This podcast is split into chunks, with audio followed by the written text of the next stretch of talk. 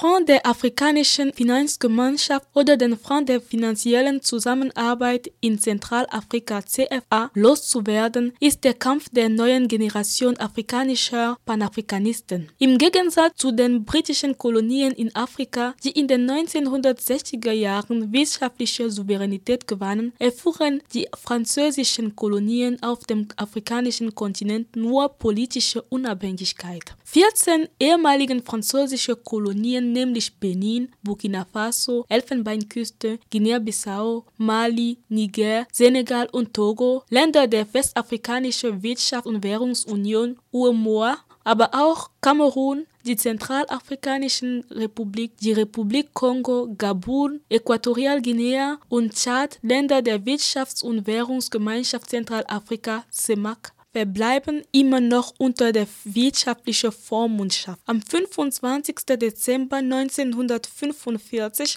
wurde der CFA am Tag nach seiner Geburt mit der Ratifizierung der Bretton Woods Vereinbarungen durch General de Gaulle offiziell gemacht. 73 Jahre nach ihrer Gründung und nachdem sie den Betrug festgestellt haben, mobilisiert sich die afrikanische Jugend, um die Währung abzuschaffen, die ihrer Meinung nach eine Währung der Knechtschaft ist.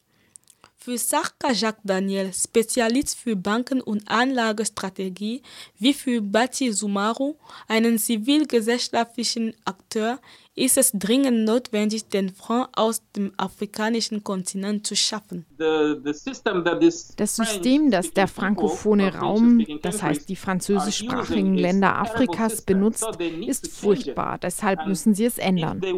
Aber es ist klar, dass Frankreich das nicht will, weil Frankreich viel davon hat, dass Afrika weiter die CFA-Währung benutzt.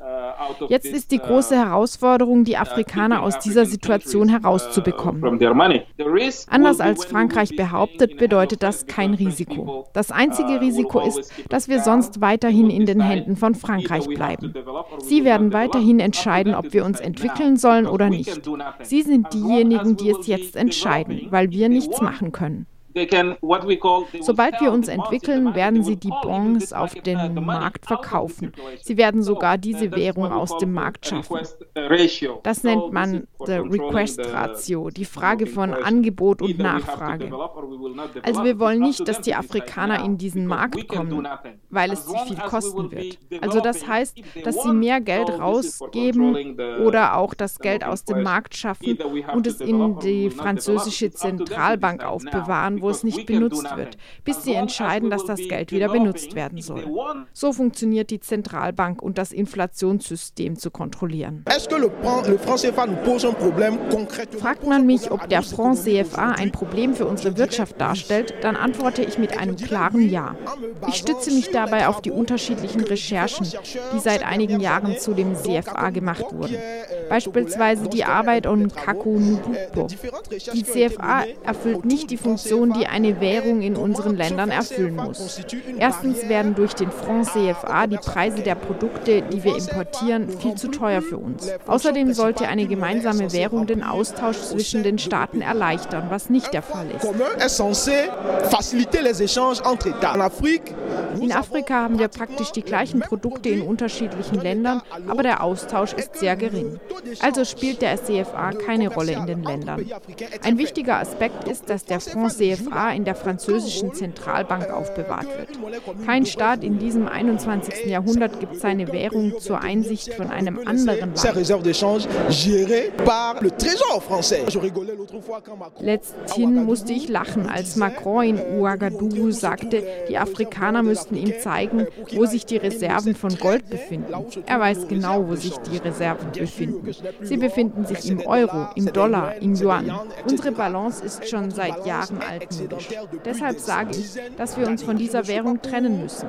Ich bin nicht dafür, dass man diese Währung in kleine unterschiedliche Währungen aufteilt, sondern dass wir eine einzige große haben, der man am besten einen schönen afrikanischen Namen gibt. Im Gegenteil zu dem im 13. Jahrhundert geborenen afroamerikanischen Panafrikanismus, der auf die Solidarität der afrikanischen Diaspora einen Wert legte, um die Versklavung und Unterdrückung des Westens loszuwerden, ist der afrikanische Panafrikanismus nach der Unabhängigkeitserklärung einiger ehemaligen afrikanischen Kolonien geboren. Der Hauptakteur dieser Bewegung, Kwame Nkrumah, vertritt die Vereinigten Staaten von Afrika.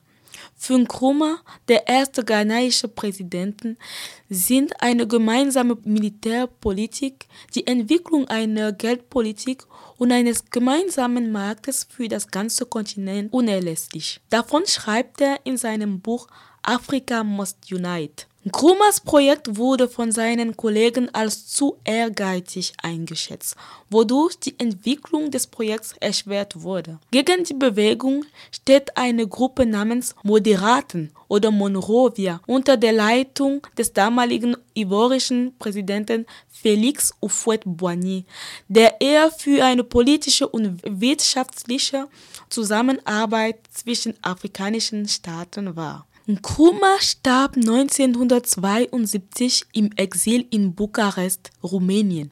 Allerdings hatte er vor seinem Tod es geschafft, seine Kollegen davon zu überzeugen, die Organisation für afrikanische Einheit OUA zu gründen. Diese wurde dann die UA in 2002 durch unter dem Impuls von Muammar Gaddafi. Als Anhänger der Ideologie von Kwame Nkrumah will der libysche Führer Muammar Gaddafi den panafrikanistischen Kampf übernehmen, indem er zur Einheit in Afrika aufruft. Gaddafis Bemühungen, Afrika aus der extremen Abhängigkeit vom Westen zu befreien, werden als Bedrohung für die Mächte angesehen, die von der Unterentwicklung und dem Elend der Afrikaner profitieren, insbesondere Frankreich. Eine wirtschaftliche Unabhängigkeit Afrikas ist inakzeptabel.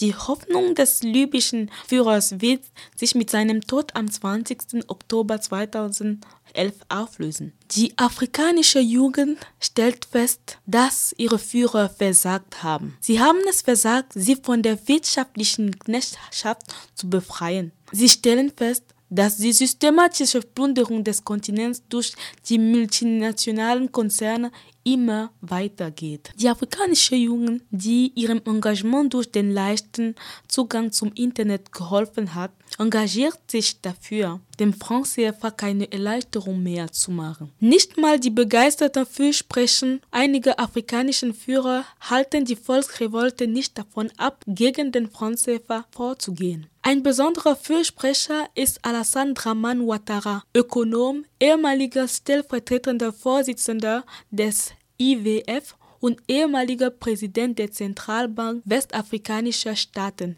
BCAO. Nach unserem Treffen der Präsidenten haben wir festgestellt, dass es unserer Währung gut geht. Diese Zone UEMOA hat Reserven, die den Importen von fünf Monaten entsprechen. Sonst sind es immer nur drei Monate. Also müssen wir die Menschen gut über die Stabilität der Währung informieren.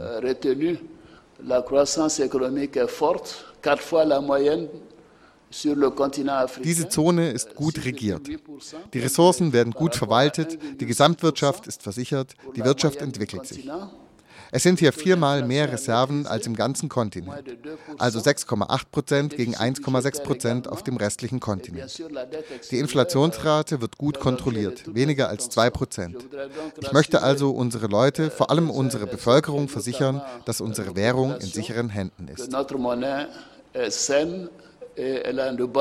Jean-Paul Umolu, Menschenrechtsaktivist, ist da eine ganz andere Meinung. Le France fait une catastrophe pour euh, l'économie euh, des Africains.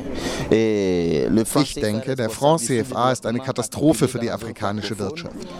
Es ist der Grund für die Unterentwicklung im französischsprachigen Raum.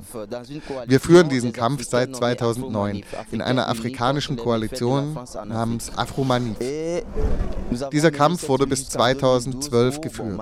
Leider wurde dann die Koalition Koalition aufgelöst. Wir haben zur Abschaffung des Franc CFA, zum Ende der Militärstützpunkte in Afrika und zur Demokratisierung in Afrika aufgerufen. Allerdings haben wir festgestellt, dass die aktuellen Präsidenten diejenigen sind, die den Franc CFA halten.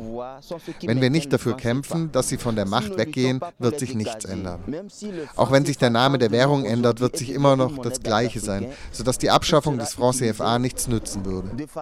Deshalb finde ich, dass ein Kampf gegen den Franc CFA nichts bringt, solange die Diktatoren an der Macht bleiben und keinen Platz für die Patrioten lassen, die ihre Heimaten lieben und die eine Währung gründen werden, von der die Afrikaner profitieren können. Sarka Jacques Daniel, Bankexpert, kann dies hinzufügen. Afrikaner sollen zusammenkommen. Ich weiß, dass einige afrikanische Präsidenten werden immer noch von Frankreich kontrolliert. Sie sehen die gravierenden Situationen, die gerade in Afrika vorgehen, aber sagen weiterhin, dass wir die CFA weiter benutzen sollen. Angesichts der Herausforderungen der Globalisierung muss Afrika entweder existieren oder verschwinden. Um in einem globalisierten Markt wettbewerbsfähig zu sein, müssen die französischen und westlichen Militärstützpunkte in Afrika beseitigt werden und insbesondere muss es zur Schaffung einer einheitlichen Währung in der CFA-Zone übergehen. Darüber ist sich die afrikanische Jugend einig. Sei es die, die anfällig für die Wiedergutmachung des Unrechts, der Sklaverei, der Kolonisierung und des Neokolonialismus sind, oder auch die, die für eine Auto-Emanzipation der Afrikaner plädieren.